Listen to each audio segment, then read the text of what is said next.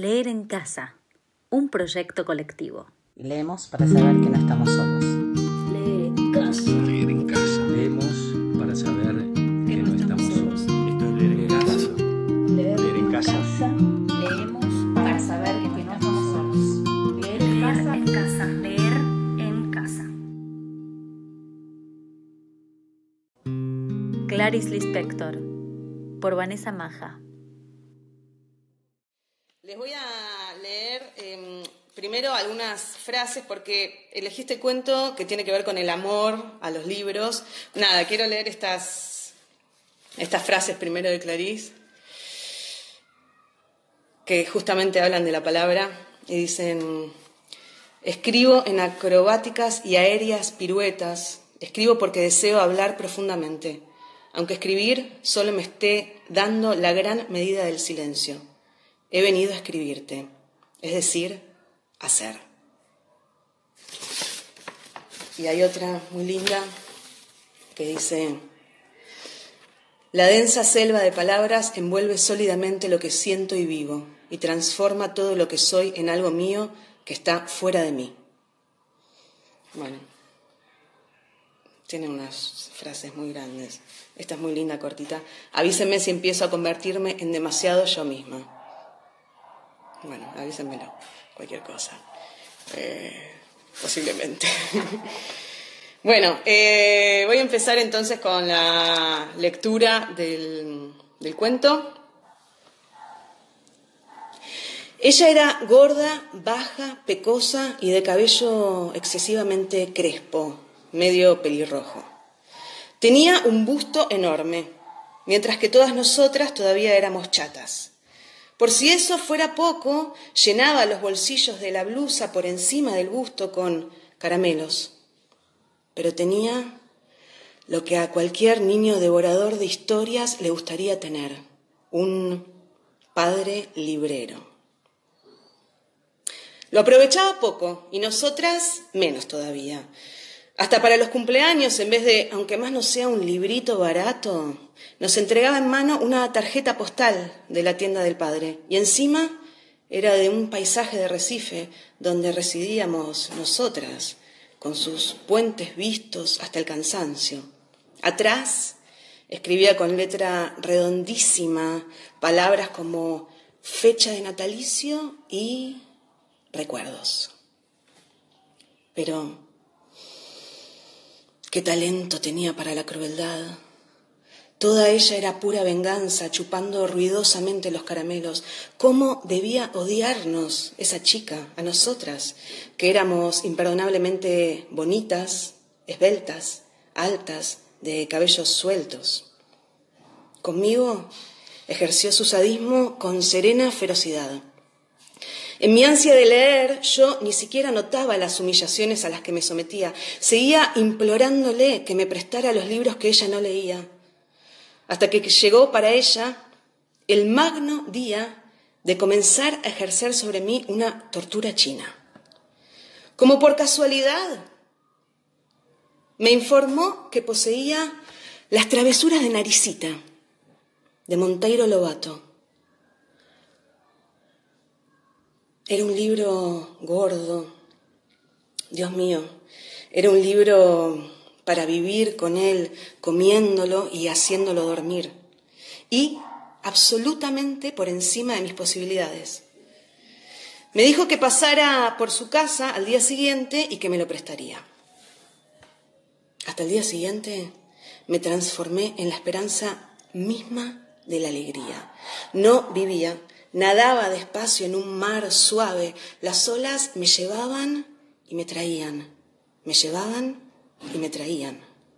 Al día siguiente fui a su casa, literalmente corriendo. Ella no vivía en una casa de altos como yo, sino en una casa. No me invitó a pasar. Mirándome los ojos, me dijo que le había prestado el libro a otra niña y que regresara a buscarlo al día siguiente.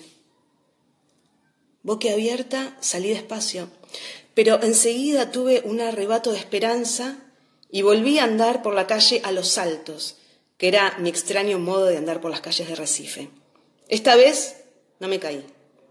Me guiaba la promesa del libro. Al día siguiente llegaría. Los días siguientes serían luego mi vida entera. El amor por el mundo me esperaba. Anduve saltando por las calles como siempre y no me caí ni una sola vez. Pero el asunto no terminó allí. No. El plan secreto de la hija del librero era tranquilo y diabólico. Al día siguiente, allá estaba yo en la puerta de su casa con una sonrisa y el corazón latiendo fuerte, para escuchar la tranquila respuesta que el libro todavía no estaba en su poder, que volviera al día siguiente. Entonces yo no sabía que más tarde, en el transcurso de la vida, aquel drama del día siguiente con ella se repetiría con mi corazón latiendo fuerte. Y continuó así. ¿Cuánto tiempo? No lo sé. Ella sabía que era un tiempo indefinido mientras no eliminara toda la hiel de su cuerpo. Yo ya empezaba a adivinar que me había elegido para hacerme sufrir. A veces adivino, pero aún adivinando, a veces acepto, como si el que quiere hacerme sufrir necesitara desesperadamente que yo sufra. ¿Cuánto tiempo? Yo iba todos los días a su casa, sin faltar uno solo. A veces me decía, tuve el libro ayer a la tarde, pero viniste a la mañana, de modo que se lo presté a otra niña. Y yo, que no era propensa a las ojeras, la sentía hundirse bajo mis ojos espantados. Hasta que un día, cuando estaba en la puerta de su casa, oyendo, humilde y silenciosa, su negativa, apareció su madre. Debía resultarle extraña la aparición muda y cotidiana de aquella niña en la puerta de su casa. Nos pidió explicaciones a las dos. Hubo una confusión silenciosa, entrecortada, de palabras poco esclarecedoras. A la señora le parecía cada vez más extraño el hecho de no entender qué pasaba. Hasta que esa buena madre entendió. Se volvió hacia la hija y con enorme sorpresa exclamó, Pero si ese libro nunca salió de esta casa y tú ni siquiera quisiste leerlo. Y lo peor para esa mujer no era descubrir lo que ocurría. Debía descubrir, debía ser descubrir con horror qué clase de hija tenía.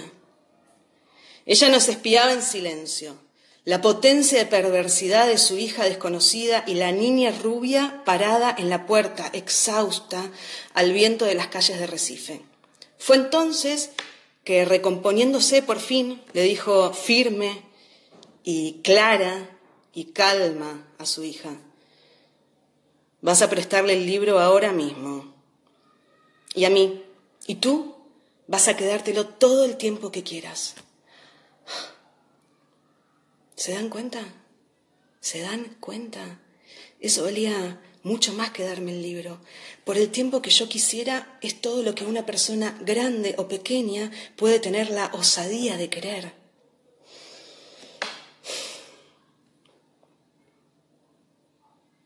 ¿Cómo contar lo que ocurrió después? Yo estaba aturdida y así recibí el libro en mis manos. Creo que no dije nada. Tomé el libro, no. No salí saltando como siempre, salí caminando bien despacio. Sé que sostenía el libro gordo con las dos manos, apretándolo contra el pecho. ¿Cuánto tiempo tardé en llegar a casa? Poco importa. Mi pecho estaba caliente, mi corazón pensativo. Cuando llegué a casa no me puse a leer. Fingía que no tenía el libro, solo para después tener el sobresalto de tenerlo. Horas después lo abrí. Leí algunas frases maravillosas. Lo cerré de nuevo, me puse a dar vueltas por la casa, demoré todavía más yendo a comer pan con manteca. Fingía que no sabía dónde había guardado el libro. Lo encontraba, lo abría durante unos segundos, creaba las más falsas dificultades para aquella cosa clandestina que era la felicidad.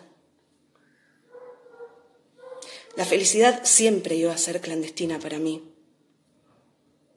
Parece que yo ya lo presentía. ¿Cuánto tardé? Vivía en el aire. Había orgullo y pudor en mí. Yo era una reina delicada. A veces me sentaba en la hamaca, meciéndome con el libro abierto en el regazo sin tocarlo, en un éxtasis purísimo. Ya no era una niña con un libro, era una mujer con su amante. Leer proyecto colectivo para saber que no estamos solos.